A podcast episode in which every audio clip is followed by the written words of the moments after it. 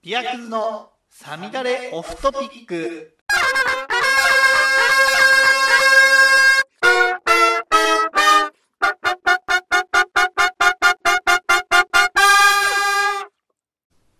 クラフトビールの鬼ですどうも、こんばんは。ビアクズ AKA アレイサミダレオフトピック始めていきたいと思います。えーと、今日はまた金曜日に撮ってます。もうなんか、この辺はもやっとさせることにしました まあでもまあ、毎週、毎週やってるから、毎週やってるからね。今日は、なんだろうな。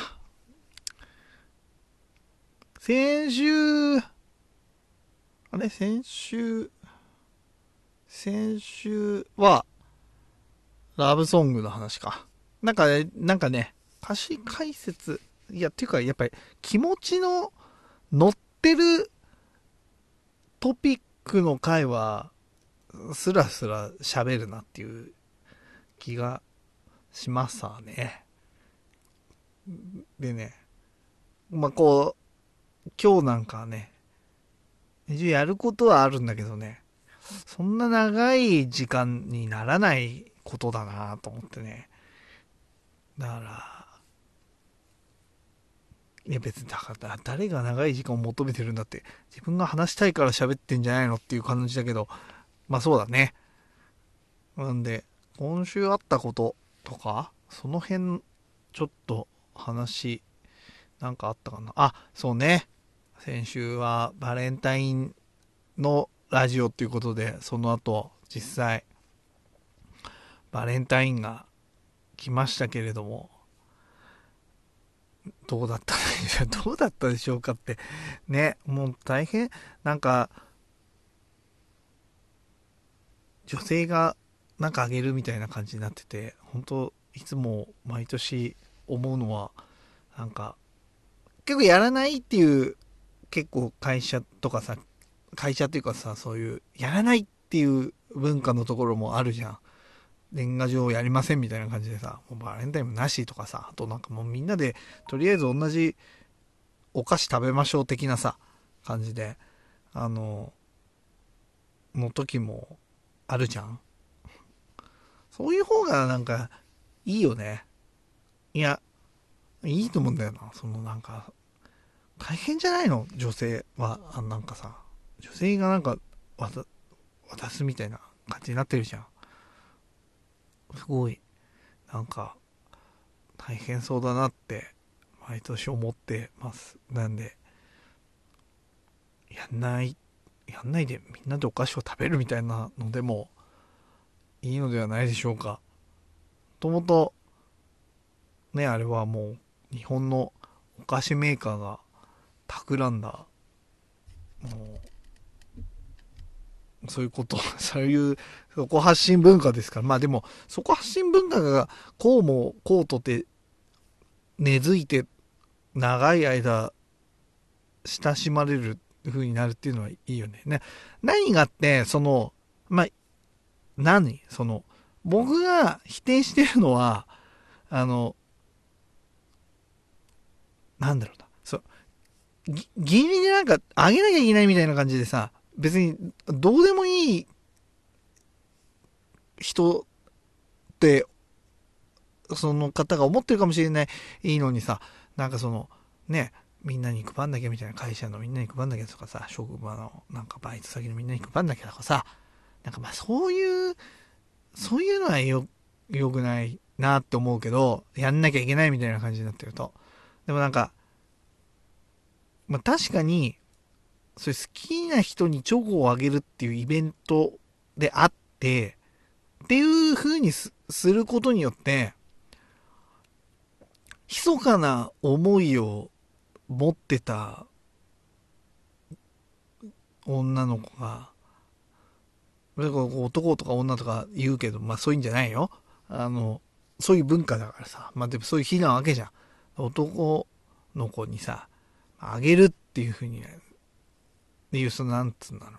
きっかけじゃないけどさ、こうあ、背中を押す、押してくれる日というかさ、そういう日だからあげましたみたいなとかさ、なんか、好きとかさ、告白みたいな形になっちゃうとしにくいかもしれないけどさ、な別に何にも言えなくてもあげたらさ、まあ、つまりそういうことよ的な感じのさ、匂わせみたいなこともできたりとかさ、まあ、そういった意味では、僕が女の子だったとしたらね、まあ、そういう日が一日ぐらいあると、まあ、ノリでいけるみたいな。ノリで告白できるみたいな、もう思いを打ち明けられるみたいな、まあ、そういう考えはできなくもないし、それでなんかこう、後々思い出してさ、若かりし学生の時代はこうだったな、ああだったな、みたいなさ、あの、思い出してさ、あの、感傷にふけるというかさ、ね、なんかいい思い出だな、みたいな感じで後々思い出せるっていう、という意味では、まあ、いいんじゃないかなと思います。よ、皆さんはどんなバレンタインを過ごしたんでしょうかちなみに僕は、2月の11日、建国記念日、日本の誕生日と言ってもいい建国記念日が、あの、私、誕生日、あと、バンプオブチキンの結成日も2月11日で、バンプオブチキンの誕生日と、えっ、ー、と、日本の誕生日と、えっ、ー、と、僕の誕生日は同じなんですね。はい。で、昔から、たんで、しかも祝日なんですよ。絶対に祝日の日なんで、なんか小学校、あれこんな話したっけ？小学校の時とかってなんかこう、あ、今日誕生日誰々くんです、誰々ちゃんです、みたいな感じでさ、おめでとうみたいなのあったりするじゃない。それがさ、ないわけよ。もう11日で。祝日で休みで。次の日からもう僕は一つ、一回り大きな人間になってるみたいな、年を取ってるみたいなさ、感じで、ない、ないの。その、そういう、おめでとうみたいなのないわけよ。でさ、しかもさ、11日でさ、学生の時のバレンタインなんてさ、もう、え、あれあげ、あ、あげんの？え、なんとかくんにあげるの？みたいなさ、そういうなんか色めきだってるわけじゃないあの、学園内が、学校内がさ。あの、それはちょっとね、あの、俺の誕生日なんだけどなっていう、俺の誕生日やんのに色めきだってるな、俺の誕生日の方が近いのに色めきだってるなみたいなところはああったよね。あったなっていう気はしますね。なので、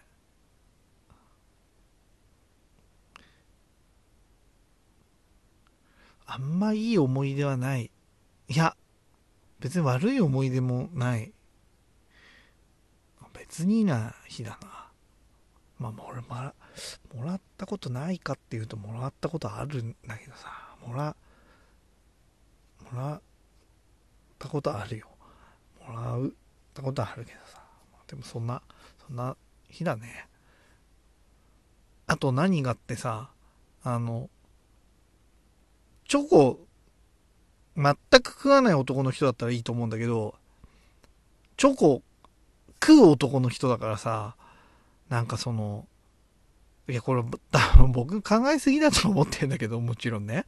あの、チョコ食べたいなって思ってさ、なんか、バレンタイン近くでさ、チョコを買ったりさ、バレンタインの日とかにさ、自分でチョコ買ったりしてるとさ、うわ、こいつもらえなかったから自分で買ってるみたいに思われたら嫌だなみたいな、そういうそわそわ感でさ、チョコ食べたい、あ、このチョコ食べたいなと思ってる、その純粋な俺のチョコを食べたい、僕のチョコを食べたいという気持ちがさ、あなんか、我慢しなきゃいけないみたいな、ちょそういう感じもちょっとある。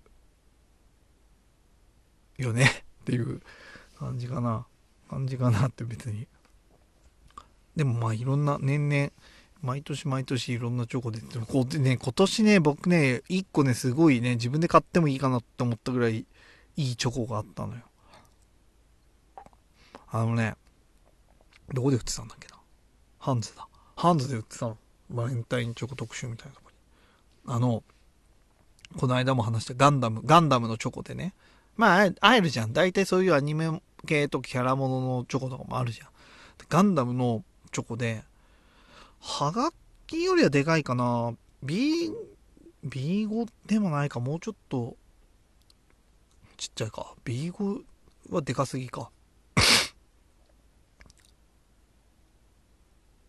iPad mini ぐらいの大きさのチョコで、すごいいい、みんなが、すごいみんなが想像しやすい、いいサイズの例えが出たって、ちょっと今自分で感心しちゃった。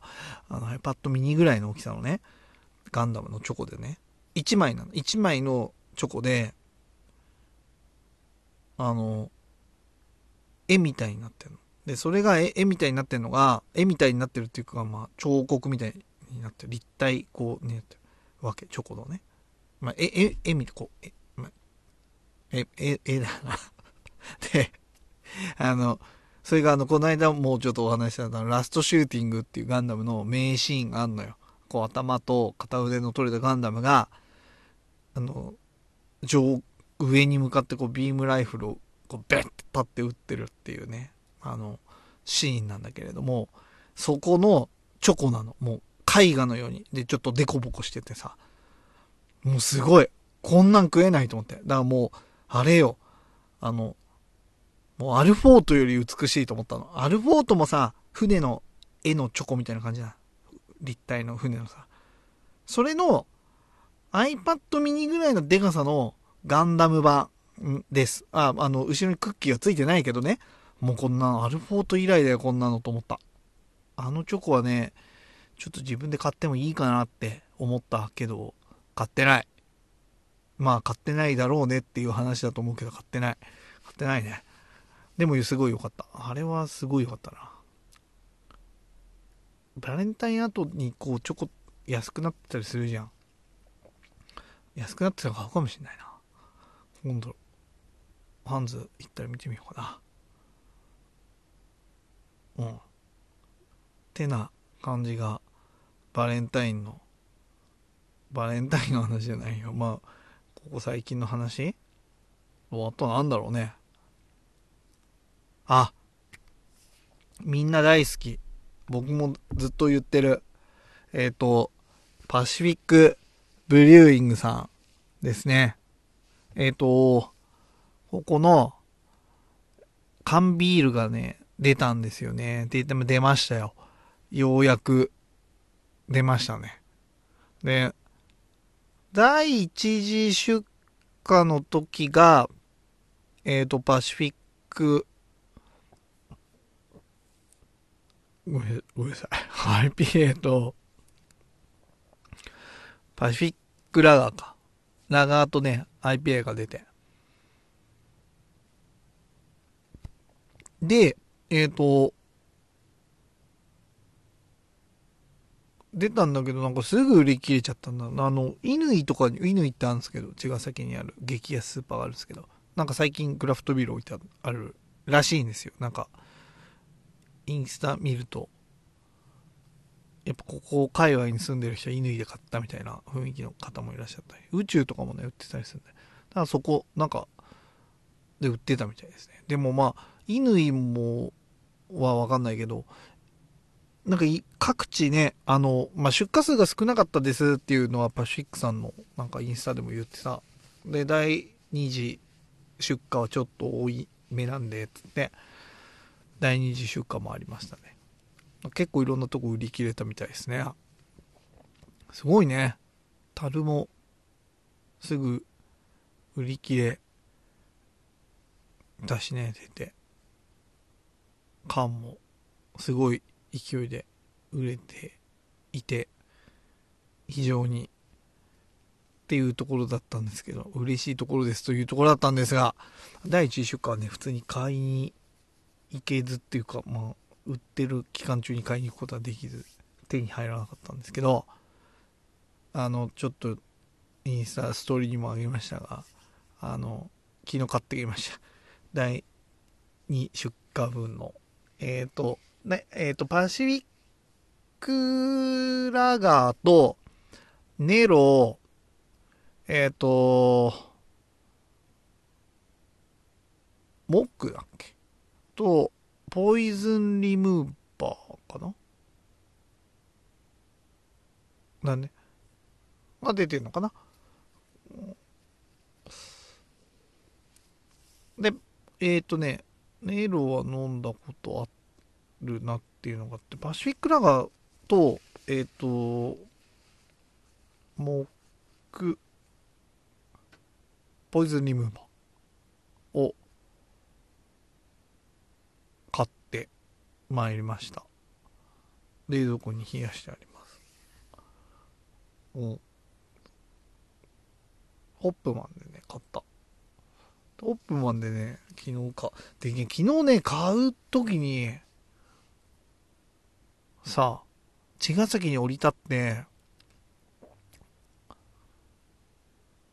すごい、めっちゃかっこいいリュックを背負ってる人の後ろを歩きながら、ホップマンに向かってたんだけど、そのリュックがさ、もう、スポンジボブのリュックなのよ。すごい、でっかいスポンジボブの、が上見てるのが下にあって、下の、リュックの下の方にデザインされてて、上は海だ、海なの。だからあ、青い感じなの。で、めっちゃでっかい、スポンジボブの人形をそのリュックにぶら下げて、で、ちょっと髪長い、まあ男の人かなと思って、まあ女の人、ワンチャン女の人かもしれないなと思って、男の人だったんですけど、刈り上げロン毛でね、すげえかっこいい、よくて、なんか、サバイブセットザプロフェットのボーカルみたいなの知ってますかね？知る人ぞ、知る人ぞ知るってこともないけど結構有名ですよね。知ってますか？あの、バナナフィッシュの主題歌を歌ったという。バナナフィッシュ知ってますか？バナナフィッシュはバナナフィッシュの話を急にしだすんだけどバナナフィッシュを初めて知ったのはガリレオ・ガリレイの歌だなバでバナナフィッシュってなんだって思ったらバナナフィッシュっていうさ、小説があんのよ、短編小説が。で、まあこれがさ、不思議な話で面白いんだけどさ、不思議なのよ、バナナフィッシュ。見るとこう死んじゃう、関わると死んじゃうみたいな。何なんだろうね、バナナフィッシュ。まあ結局のところバナナフィッシュが何だったかっていうのは出てこないんじゃなかったかな。で、アニメでも、漫画？少女漫画でバナナフィッシュってのがあったのよ。で、それがアニメになったバナナフィッシュっていうのもあんのよ。で、何の話？あ、そうなんサバイブ、サバイブセット・ザ・プロフェットの話で、そのアニメの主題歌を歌ってたのが、サバイブ・セット・ザ・プロフェット。で、どうなんだ？ワンオクロックみたいな感じ。あんな感じのバンド。結構ね、あの、かっこいいですね。あの、デスボイスでスクリームするのと、綺麗なボーカルの歌声とっていう感じで、あの、いいんじゃないでしょうかっていう感じの。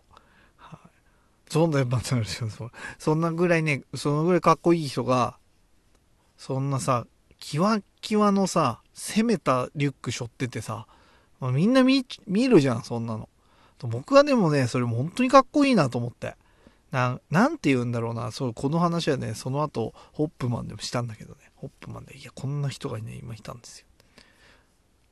好きの気持ちをさ、そんなにこう、表してさ、もう、ほ、誇りを持って好きっていう、そのかっこよさにさ、かっこいいなと思ったわけよ。なんて言うんだろうな。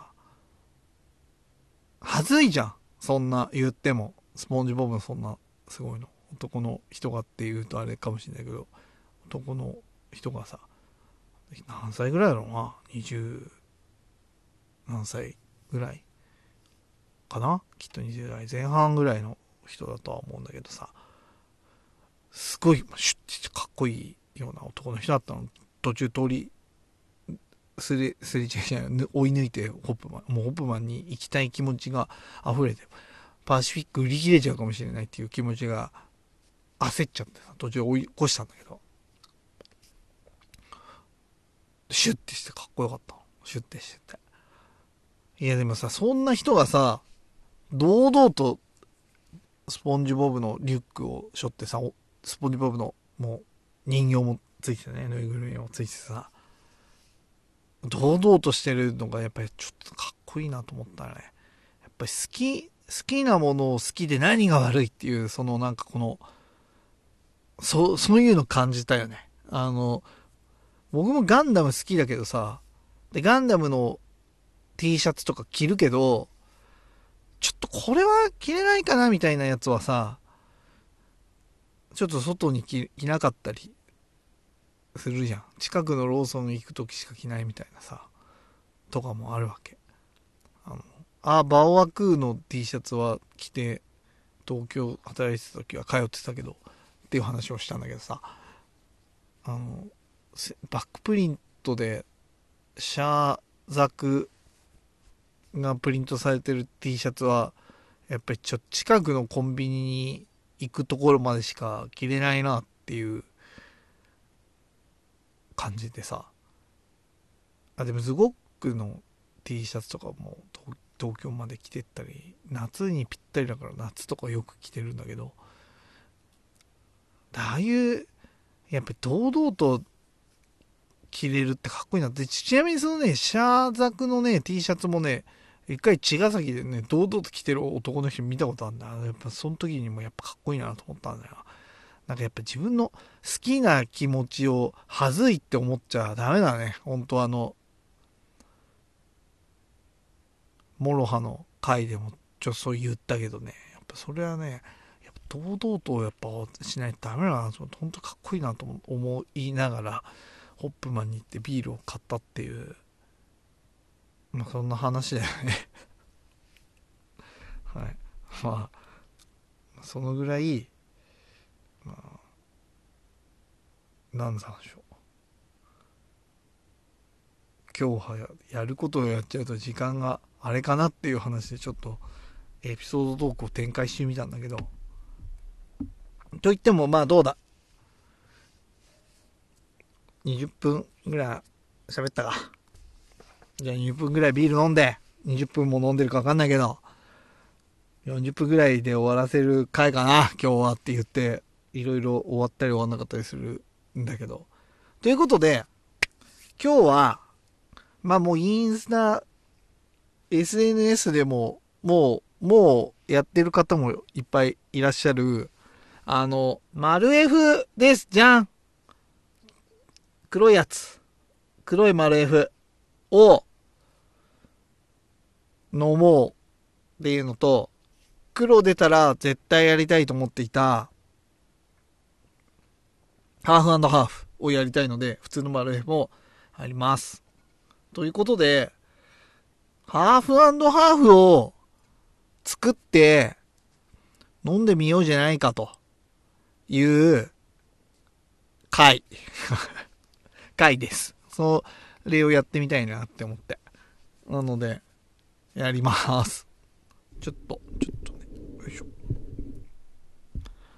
やっていこう。で、これ、ハーフハーフって、僕ね、あんまやったことない、ないのよ。そういう飲み方があるってのはもちろん知ってるし、うん、なんか、試験の勉強してた時も、全然。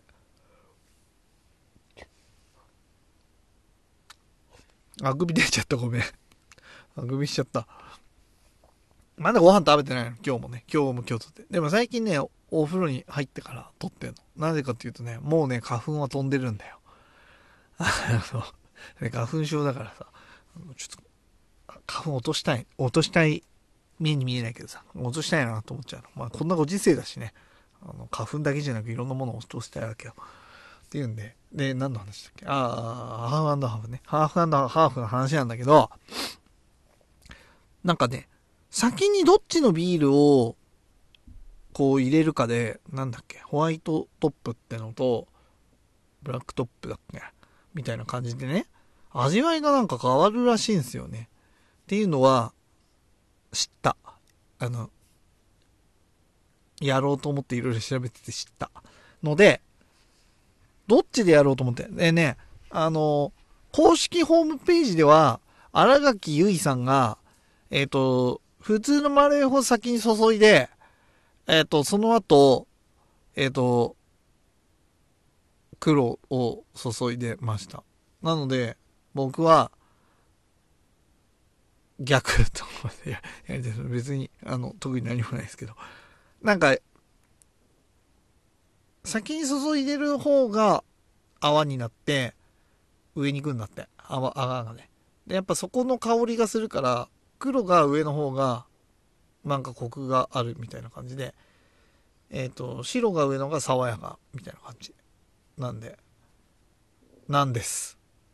なので、あの、白が上のやつの感想が、見たい人は、朝日のホームページで、新垣結衣さんがやってるんで、それ見てください。僕は黒を先に行きたいと思います。でも黒を入れてって、で、もう一個ビアクズグラスと、ちょっとハーフハーフちょっと大きめのグラスでいきたいと思います。で、えっ、ー、と、ビアクズグラスで、黒だけもちょろっと飲んでみたいと思います。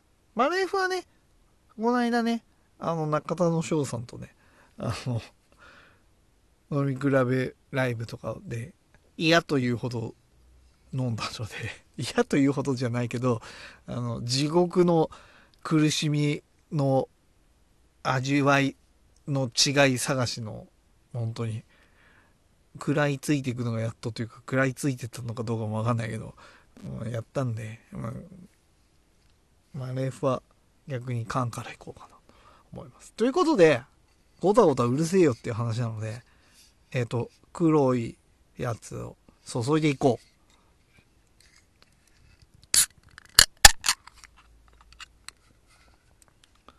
荒垣のゆい、ゆいさんは、ジャバーって注いでたので、あの、ジャバーって黒いきます。半分ぐらいですかね。ハーフハーフというのは、まあ、1対1でいった方がいいからね。まあ、いや、諸説あるよ。あの、お好みがあるとは思いますけど。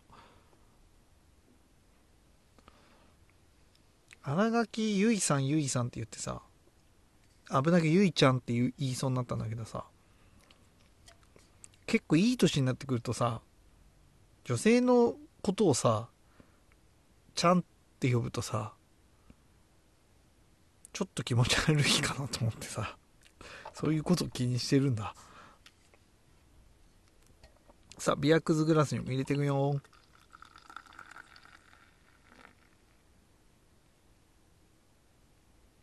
おおラジオだから映像が伝わらないっていうのね。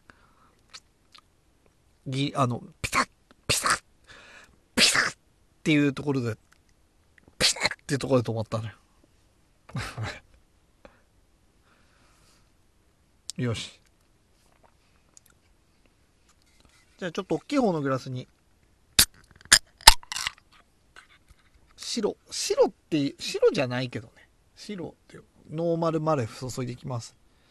ハーフハーフという飲み方は、まあ、やっぱり黒ビールは好きな方もいらっしゃれば、まあ、香りが強くて苦手という方もいらっしゃるので、まあ、少しでもまろやか、こう癖なく飲む、飲みやすくするために、えっ、ー、と、作ら、作られたかどうか知らないけどさ、やつです。ちょっと色味を見ていきましょう。ああ、なるほど。琥珀色ですね。ハーフハーフの方は。んで、黒は黒です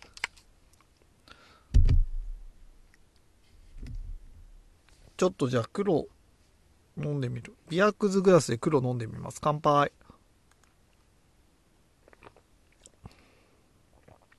まあ、カラメルああ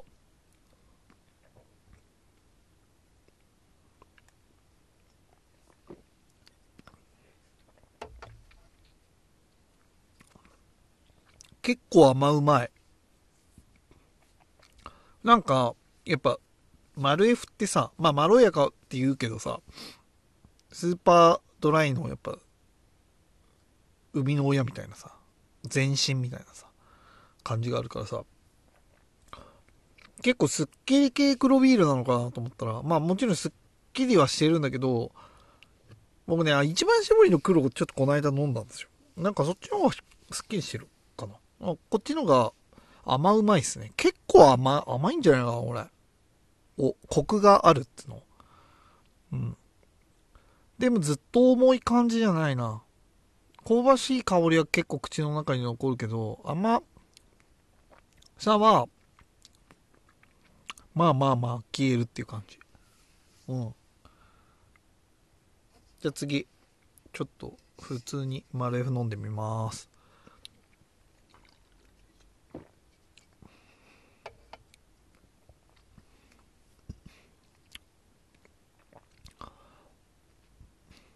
うん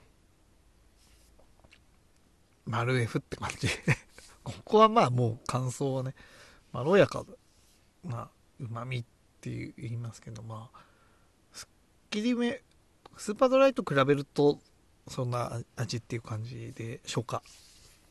さあハーフハーフです。さあハーフハーフ。ハーフハーフ飲んでみましょう。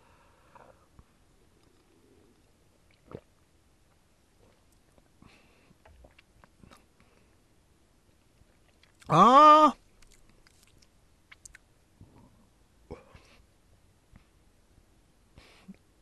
なるほどね。黒の、やっぱ香りがね、相当和らぐ、和らぎますね。ねほんと、ちょっと香ばしいっていう感じかな。で、まあ、このマルエフのハーフハーフだと、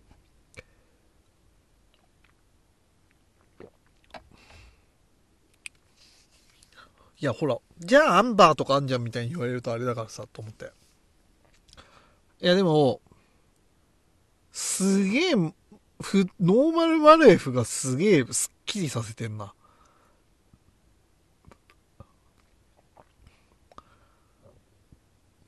ずっとね、だらって残んないの。だらってっていう言い方すると、あれだけど、黒のやっぱ強い、あの、ローストしたカラメルっぽい麦芽の味が流れてく感じ。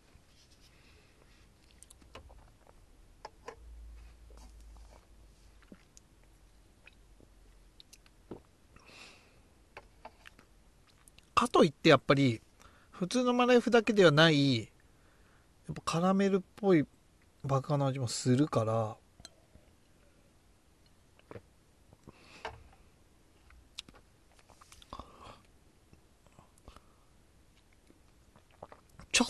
と麦の麦芽のコクのあるビール飲みたいけど黒ほど重くなくていいっていう時なんかはこのハーフハーフはいいかもしれない。うん。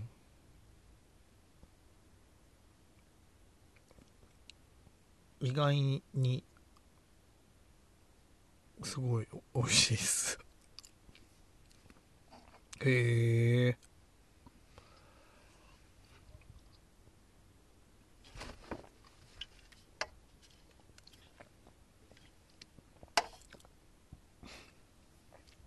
まあでも、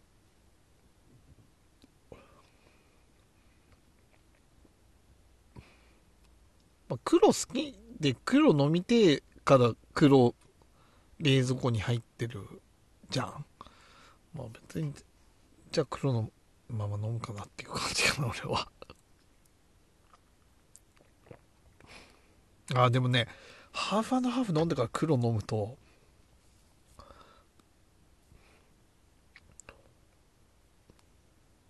結構黒だな。なんか黒を先に飲んだ時は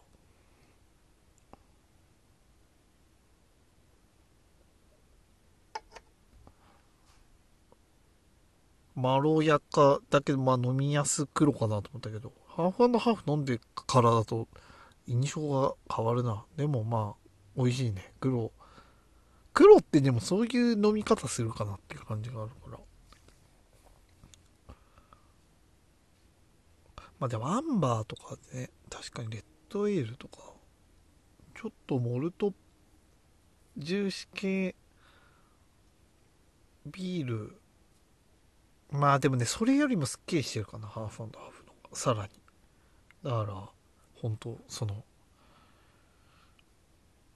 細かい、こう、こういうの飲みたいっていう、ちょっとこの、こことここの間みたいな、さらに間みたいな、とこを埋める味だな。うん。こんな感じ。です。ちなみに、丸 F って、本当まあ、朝日生ビールっていう名前なんですよ。で、丸 F 丸 F っていうのが通称なんですけど。まあこれ、ホームページ見りゃ書いたんだけどさ。あの、朝日はこう、ちょっと低迷してたんですよ。あの、売り上げがね。多分、キリンがと、本当に一人勝ちとかだ、みたいな雰囲気だったんだよね、戦後とかって、きっと。で、朝日がもうなんか、起死回生の一発じゃないけど、なんかこう、復活をかけて、こう、プロジェクトを作ったわけ。なんか、フェニックスプロジェクトみたいな。不死鳥の計画よ。フェニックスプロジェクトっつって。で、フェニックスっつって。だからその頭文字を取って F っていう開発コードだったんだけどあのフェニックスのスペルは P だっていうことに後で気づいてあのこう書いてあるんですけどフォーチュンフェニックスになったんですよ。そういう間違いって誰にでもあるよね。だかあったよね前。ここ最近でも、去年か。えっ、ー、と、札幌だ。開拓しビールじゃなかったっけ？ラガーの綴りが間違ってたみたいな。一時期回収してっていう風に言ってたけど、ね、ちゃんとそんなスペルの間違いなんかいいじゃんっていうのでね、あの、売り出されて、それはそれで普通にごくごく飲んで、僕は2回、3回ぐらい買って飲んだかな。2, 2回ぐらいか。美味しく飲めてよかったですよ。うん。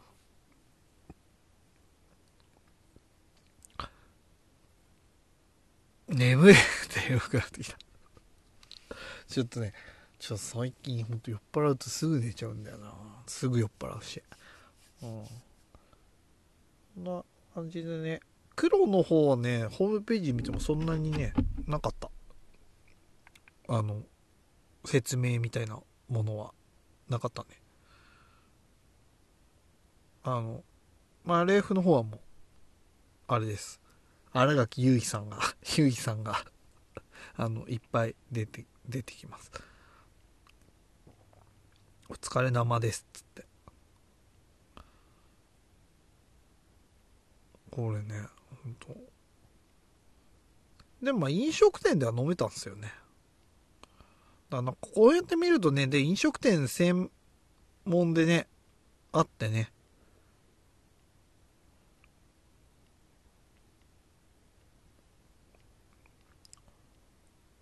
これがね、またホームページがね、あの、孤独のグルメね、孤独のグルメで食文化応援企画、マル F の会みたいなのがあるんだよ。孤独のグルメって知る、知ってる方知ってると思うけど、あの、五郎さんね、あの、下戸なんですよね。でね、その漫画ね、五郎さんがね、いろんなとこでね、こう、食べるわけ。で、いつも通り食べてんだよ。そうするとみんながね、丸 F、丸 F っつってね、みんな丸 F って何なんだろうみたいな。みんな丸 F ってビールを飲んでるな、みたいな感じで。で次、別の時にね、また別の店でね、おお食べてるとね、お、お、マレーフ、マレーフっつってね、マレーフをこうみんな入るおじ、こうおじさんたちがね、みんな頼むわけよ。でそういえばこれは前も聞いたな、みたいな感じで。で、結局ね、下校だから飲まないんですけど、あの、その、丸 F の説明をね、してくれんのよ。いや、でもこれもすごいよね。なんか、飲めない人がさ、そのビール会社のそのさ、サイトのさ、広告の一部になってるってなんかすごい思いっきりのいいあれだなと思った。でも、五郎さんが行く店は大体やっぱうまいのよ。出たよ。この辺でも出たよ。あの、ドイツ料理屋がね、出てたけどね。あの、行ったことないけどね。あの、五郎さん、五郎さん行ったところで行ったことあるのは箱根のね、あのステーキ丼の店行ったことあります。うまかったっす。でやっぱりこう、ちょっといいとこの店選ぶわけよ。あの、五郎さんはいつも。で、そんな五郎さんがこう選ぶ店に置いてあるビールだからそういううまいものを知ってる人が飲むだろうみたいなさ、広告でしょ？すごいね。すごい、いいなと思いました。で、ほら。じゃあ誰が五郎さん知ってんのって話だけどさ。あの、おじさんは五郎さん知ってるからね。あの、これ聞いてる方は五郎さん知らない方いるかもしれないですけど、五郎さん、あの、おじさん五郎さん知ってるからさ。だから大丈夫なんですね。そういう層を狙って。で、あの、知らない層は大丈夫です。あの、荒垣結衣さんが担ってるんで、そういう住み分けで多分こう作ったんだろうなと思思いながら、そういうのを見てるのも面白いですね。さてさて。今週はこんなもんかな。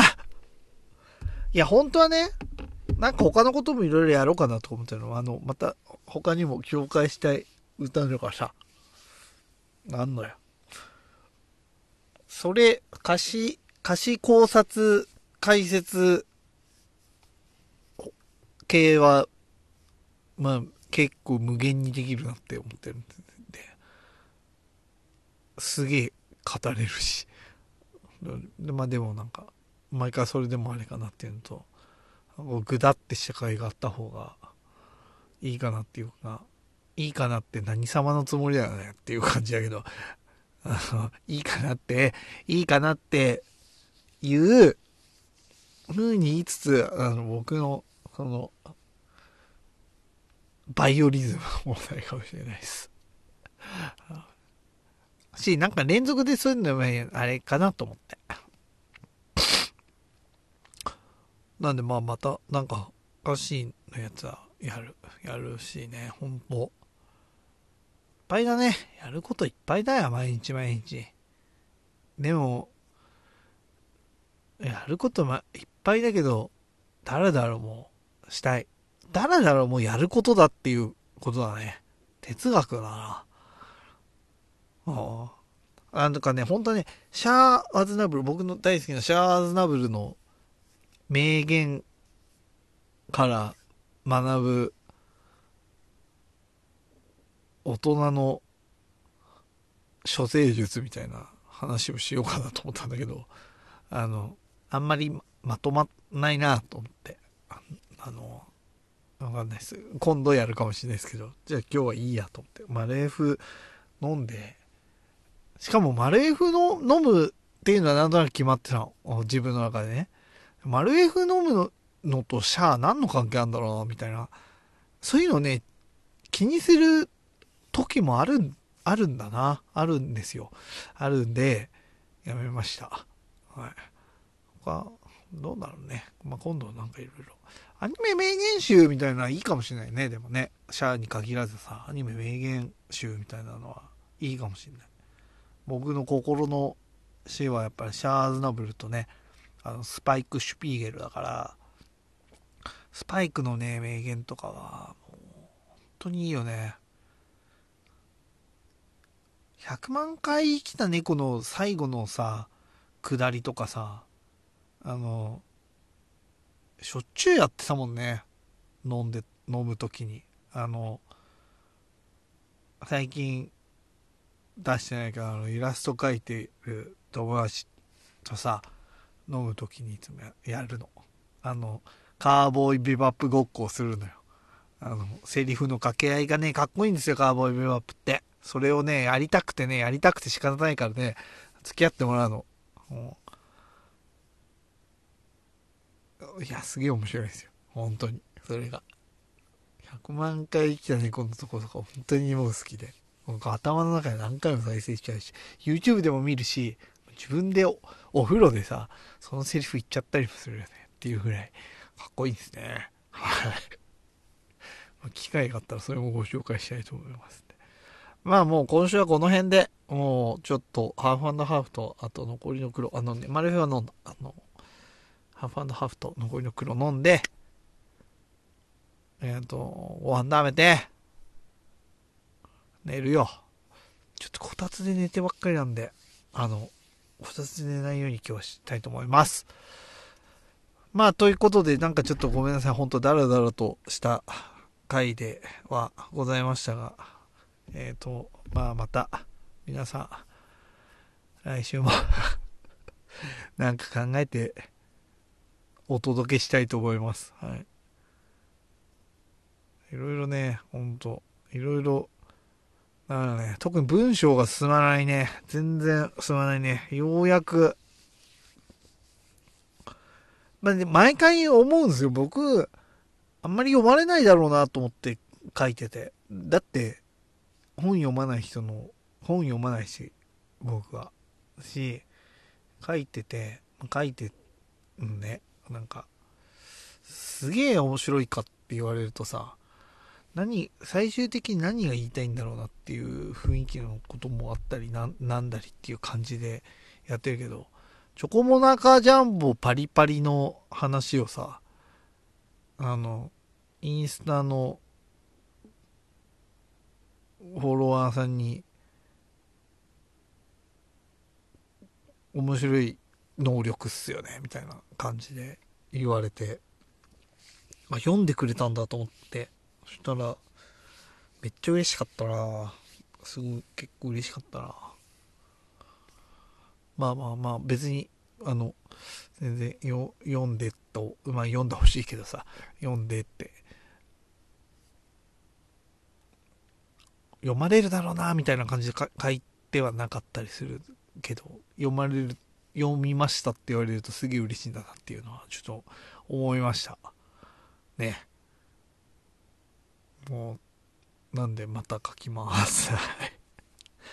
なんかあんま読まれ読んでんのかなって思って正直あのね書いてる。あのビールのさビールの感想に合わせてさあの宮くずの方でさ、ビール物語を書くけど、つまみに物語をシリーズとかもね、また書きますけど。だもう、なんか、ね、もうなんかな、ダメ出ししして、歌目弱いけど、これに関してはちょっとダメ出ししてもらいたいっていうところは、なきにしもあらずなんだな。これはね、僕はね、恥をかかないで生きてきたからね、恥をかきたいと思ってね、書いてんのよ。恥を書きたいんだよ。だから、誰しも始めたての頃って下手くそなわけじゃん。それってさ、なんか、下手じゃん。下手で恥ずい、恥ずかしいじゃん。なんかね、そういうことと向き合わずに僕はここまで生きてきてしまった感じがあるからね、もう本当に書かなかった、に、逃げて、書かなかったって、その僕の能力が高いんで書かなかったんじゃなくてね、書くことから逃げて書かなかった分の恥をね、ちゃんと、あの、死ぬまでにちょ、帳尻を合わせようと思ってね、なんか何でも恥ずかしいことやろうと思って。だからね、なんかあとやりたいんでね、ヒューマンビートボックスがやりたいっす。本当は。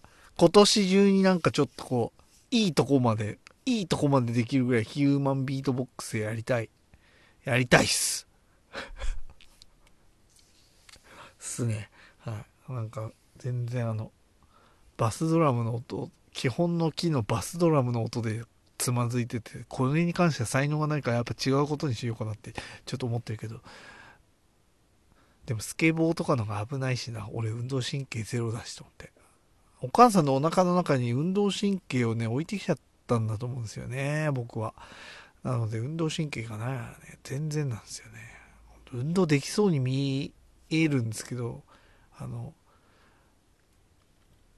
僕走り方が動物の森の村人と一緒なんで、あの、本当に、運動神経ないんですよね。でもビートボックスだな。もうずっと、ブスブスブスブス練習するしかないね。あの、滝川カレンさんも、3ヶ月頑張ってあそこまで行った。まあ、あの人は才能の塊だからな。と思いながら。まあ、だかごめん。だらだらだらだらこんな話をしてしまった。ということで、えっ、と、まあ、今週はこんな感じで終わりにしたいと思うので、来週もまた、あの、なんかしかやりたいんで聞いてください。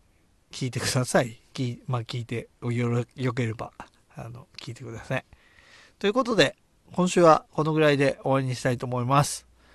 じゃあ、それでは、皆さんさようなら